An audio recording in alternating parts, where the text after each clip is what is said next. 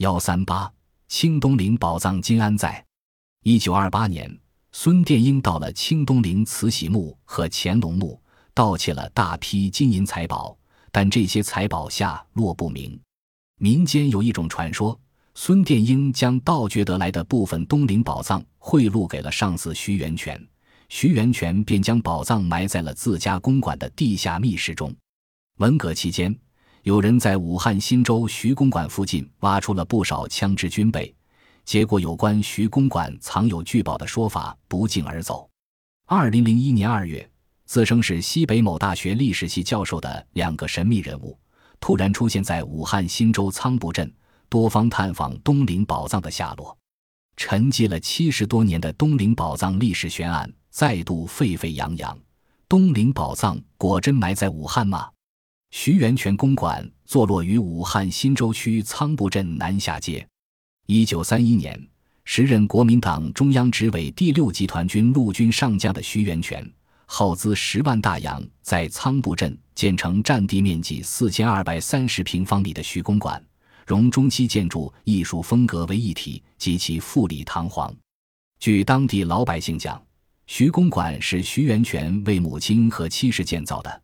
公馆建成后，需派出一两个连的兵力保护。公馆外观雄浑壮丽。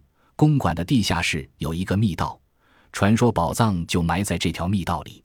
文革期间，曾有人在徐家公馆附近挖花坛，结果挖出了一条深可过人、内有积水的地道。由于当时挖开的地道中不断冒出腾腾的水汽，众人怀疑地道下可能有机关和毒气，就没敢下去。为搞清徐公馆的埋宝之谜，一九九四年，现任新洲文物管理所副所长的胡金豪专程探访了徐公馆东厢房下的密室。他仔细地清扫了这间仅几个平方米、大空无一物的密室，并细细敲打每一面墙砖，查看里面是否藏有机关。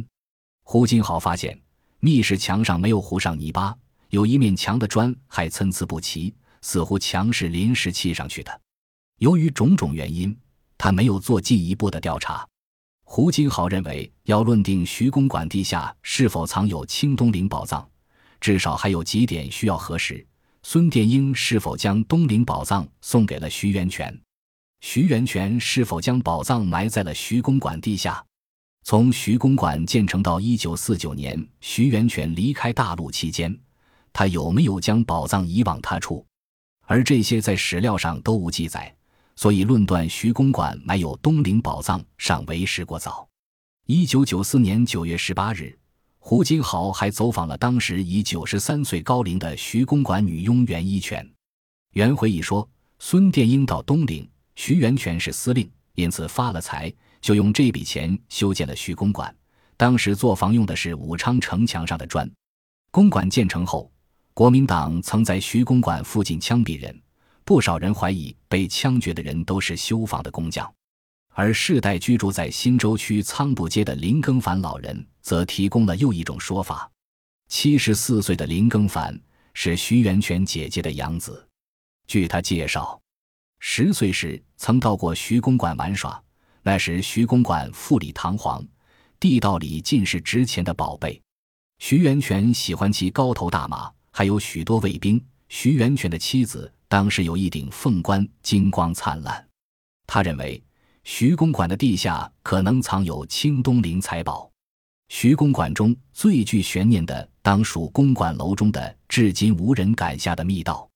已从事文物研究三十多年的新洲区文物管理所副所长胡金豪介绍，解放初发现徐公馆竟是所空房，内有地下室，连着密道。当时大家就猜测清东陵的财宝可能埋藏在内。文革时，红卫兵在徐公馆地道下挖掘时，发现一个砖砌的地洞进口，横洞口冒出大量白烟。由于怕内有机关暗器，无人敢下，因此就用土回填了。对于沸沸扬扬的藏宝之说，新洲区文物管理所所长胡德义认为，关于目前清东陵被盗的部分财宝藏消息。来源只是民间的一些传言以及某些研究人员的推测。早在六十年代，他就听到传说徐公馆可能是埋宝的所在地。文物部门曾对徐公馆进行过一次较大规模的维修工作，但未发现有传说中的藏宝地道。他们将会就此事会同湖北省各文物局和相关部门展开细致的史料分析和深入的地质勘查论证工作，以得出科学有力的证据。尽管1994年曾对徐公馆进行过维修，但主要是外围的修整，保证公馆楼不倒塌。基本体现它的原貌。公馆内的悬念，没有人能进行权威的解释。不过，这条暗藏杀机的密道，在将来挖掘时，也将是一个难以克服的技术难题。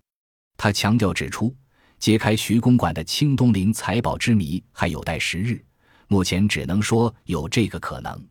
从有关史料中得知，一九二七年，四十一岁的徐源泉被任命为国民党第六集团军总司令。一九二八年七月，他放任部署孙殿英盗挖清东陵，并接受东陵大盗孙殿英的贿赂，将部分收回所得的清东陵财宝转移。据为已有，徐源泉一九四九年逃到台湾，一九六零年在台北病死。徐源泉到底将清东陵的财宝藏于何处，还是他一直就带在身边？这一切至今仍是一个难解之谜，有待于文物部门进行科学的研究判断。